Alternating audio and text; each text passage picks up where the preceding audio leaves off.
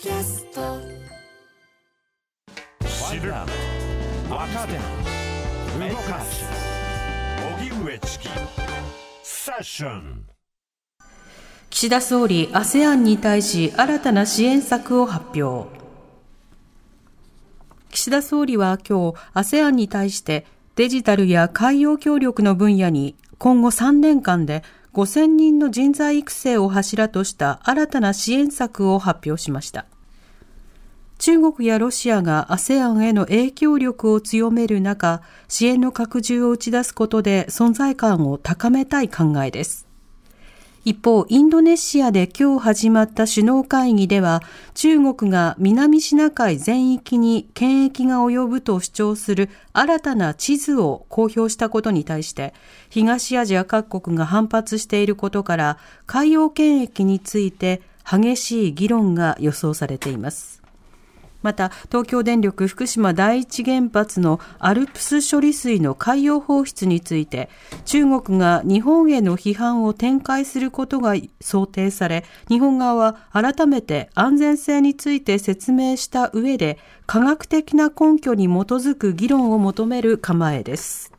気象情報をお伝えします。先ほど栃木県の県央部に大雨警報。南東部には洪水警報が発表されました。この後夜にかけて低い土地の浸水や河川の増水に警戒をしてください。気象情報でした。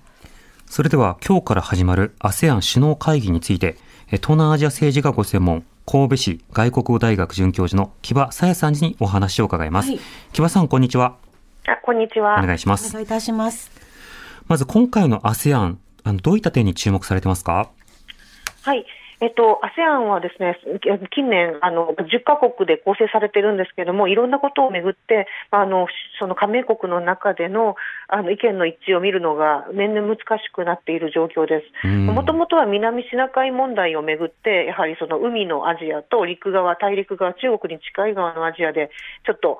温度差があったんですけれども、それに加えて、ミャンマーのクーデター後のその軍政に対する対応とか、あとロシアのウクライナ侵攻に対する見方も少しずつ以外の国々で違っていて、え一体どういう共通のメッセージを出すのかということが注目されます。うん。この間、ASEAN の中では特にどういった国がどういった点において対立することが増えているんでしょうか？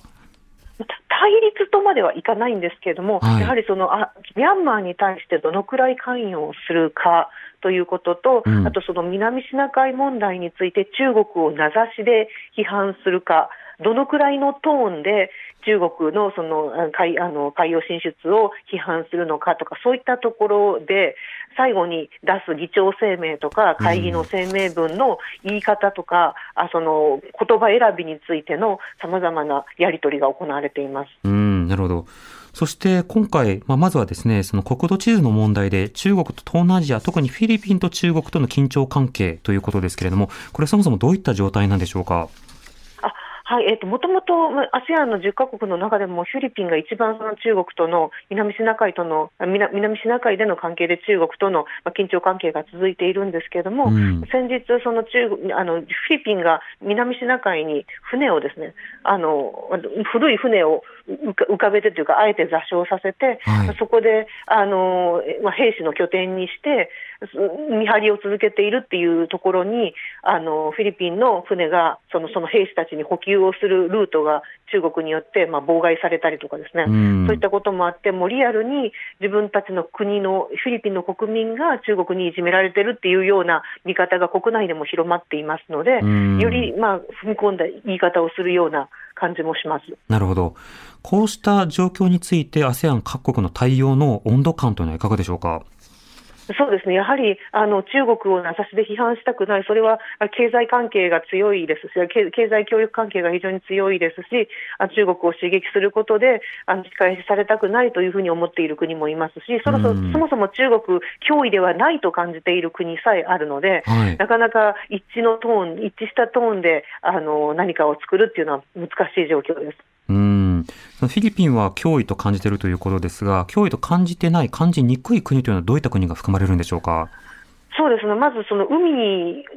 で、海洋で特に中国と争っていない、かつ中国との国境が近かったりとか、国境を通じてさまざまなものや人のやり取りがあるラオスとかカンボジアとか、当然、援助ももらっているし、あのインフラもかなり中国からお金をあの支援されているような国、あと、まタイとかですね、えー、あのどどうしても大陸側のタイとかミャンマーとかあのラオスとかカンボジアとかいった国々は政治体制もあんまり民主主義とは言い難くですね中国に、まあ割と神話的なところがあり逆にそのアメリカとかそうです西側民主主義国に対して批判的なところがあります。なるほど。そんな中で岸田総理が ASEAN に対してまあ支援策を発表ということです。この支援策の中身というのはいかがでしょうか？はい。えっ、ー、と、ASEAN の会議そのものではなくて、あの、そのサイドイベントである、イあのインド太平洋フォーラムっていうところで発表したそうなんですけれども、はい、日 ASEAN 包括的連携性イニシアティブというもので、えっと、連結性ということを前面に打ち出しています。うん、で連結性っていうのはその、これまではインフラで、例えば港湾とか高速道路とか鉄道とかを作って、その物やサービスを潤滑に移動あの移動できるようにっていう、そういうインフラ支援、ハードの支援が主だったんですけれども、えー、今回はそれに加えて、例えばデジタルであるとか、海洋安全保障協力とか、サプライチェーンとか、そういった人をですね、人をもっと育てて、うん、え東南アジアの人々を、まあ、日本に呼んだりとか、決して日本に呼んで日本のことを学ばせるっていうだけではなくて、はい、域内で循環させたりとかして、はい、そういったその連結性を支えるまあ、特にデジタルとかそうそういった分野の人材を育成していくんだっていう、そういうあのどっちかというと、支援っていうよりも日本と連結性やあのサプライチェーンの面でもっと協力していくような枠組みですっていう売り方をしているかと思います。なるほど、このデジタル人材の、まあ、育成と連結性、はい、これは今後、どういった、あのニーズを満たすため、あるいはどういったビジョンを満たすための構想になるんでしょうか？そうですね、まああの、サイバーセキュリティの対策能力とか、えー、あとそもそもフィリピンとかはまだまだ地地上デジタル放送があの未整備なところがあったりとかですね、うん、あと、まあ、自治体のスマートシティ化とか、そういったまだまだあの東南アジアでもっと人材がいればあのうまくいくのにっていうようなところとかですね、はい、サイバー攻撃に対して ASEAN 全体で対処するとか、まあ、あの国境が非常に日本と違って島国じゃなくてつながっているところもあるので、うんうん、そういった分野であの人をどんどん循環させて、決して一国でとどまることなく、あのいろいろな ASEAN, ASEAN 的な視野で、はい、複合的な視野で活躍できる人材を育てようということなのだと思います。うんこれ技能実習生の前のあの研修制度のようなものとは全く別のものということですか？全く別ですね、うん、主に、まあ、あの青年研修とかも含みますけれども、えー、あるいはもっと若手行政官とか、そのあの東南アジアの公務員の方々、日本に来てもらうとか、うん、日本の大学院で学位取ってもらうとか、はい、域内で行き来してもらうとか、そういった事業になります。うん。なるほど、わかりました、木場さん、ありがとうございました。はい、ありがとうございました。ありがとうございました。神戸市外国語大学准教授の木場沙耶さんにお話を伺いました。発信型ニュースプロジェクト。TBS ラディオ905-954おぎゅうえちきセッション毎週月曜から木曜朝8時30分からお送りしているパンサー向井のフラット。向井さん不在の木曜日を担当するヤーレンズのデイジュンの之介とどうも落合博満です。違います。奈良原正樹です各週木曜日はヤーレンズのフラット。せーの。聞いてね